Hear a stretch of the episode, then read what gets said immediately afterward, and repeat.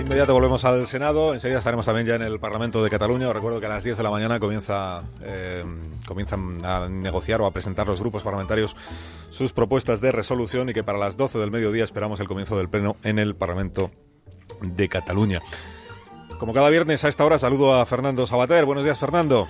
Hola, buenos días, Carlos. a lo mejor me quieres hablar de algo que no sea Cataluña, pero ya lo dudo. bueno, voy a darle un, un giro celestial, digamos, ah, al, tema de Cataluña. eh, porque claro, como no se sabe, estamos, eh, no se sabe lo que si vamos a la independencia, a esas elecciones que sería la falsa solución preferida por algunos, en fin, estamos, como suele decirse, en la cuerda floja. Entonces, eh, yo creo que este el, el proceso no, que necesita es una, un santo patrono, una santa patrona, que en España siempre es un recurso para, en circunstancias difíciles, pues tener a alguien a quien acudir, alguien por encima de los humanos. Yo propondría como, como santa patrona del, del proceso a la gran trapecista Pinito del Oro, que acaba de, acaba de fallecer eh, y que era una artista extraordinaria. Yo tuve la suerte en mi maravillada infancia de verla eh, actuar allí en el antiguo Circo Price, que se, se levantaba donde hoy está el Ministerio de Cultura, supongo que es pura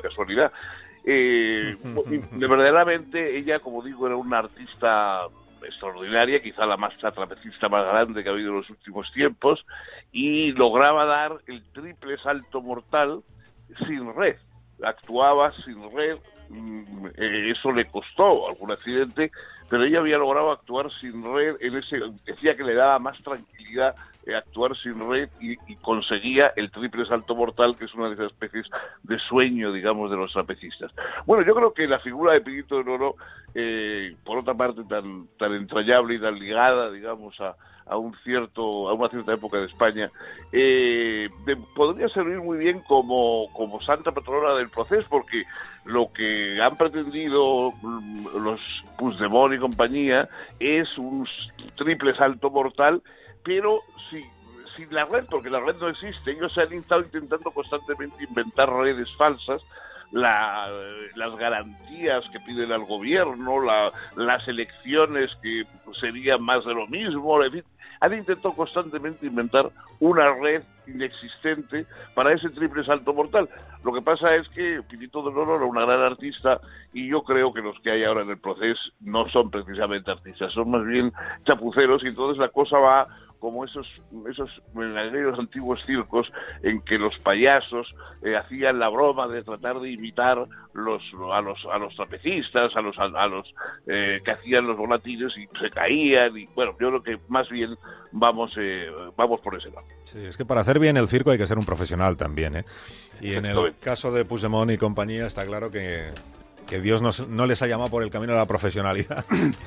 Yo, me quiero sumar al homenaje de Fernando Sabater a Pinito, de Oro, pero yo creo que es hora de recordar la figura heroica de su marido, que como ella trabajaba sin red, se situaba debajo por si se caía a recogerla con sus brazos. Y andaba el hombre por el escenario esperando a ver si, si aquella mujer caía para, para recogerla. Bueno, pero al final, al final la engañó, ¿eh? Al final la engañó. al final fue uno, un duro golpe en la vida de, de, Pinito porque al final el marido resulta que se fue a recoger a otra que se caía de más bajo, no, se caía de, no se caía de tan alto. También es verdad. También es verdad.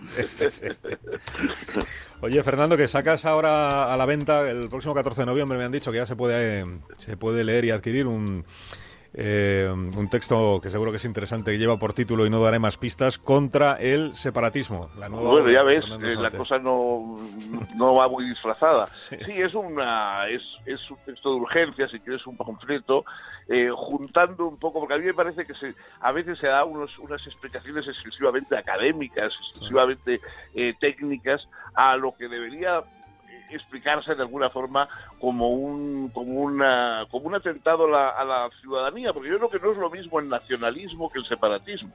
El nacionalismo es un narcisismo colectivo que, bueno, que probablemente en tiene muchos grados, desde unos grados más o menos simpáticos del apego al terruño, etcétera, hasta los graves que hemos visto el siglo pasado que han desencadenado guerras mundiales, ¿verdad? Eh, pero, pero el nacionalismo yo creo que casi es inevitable, casi forma parte, digamos, todos somos de algún modo nacionalistas, de, de, algún pequeño lugar, de algún equipo de fútbol, de alguna... Lo que, lo que es distinto es el separatismo. El separatismo es utilizar esos sentimientos mezclados con otros aún más destructivos para atacar directamente eh, lo que es la, democracia, lo que es el lo que es el Estado de Derecho. Entonces, yo creo, yo intento ahí en, esas páginas pues hacer esa distinción y explicar un poco la cosa.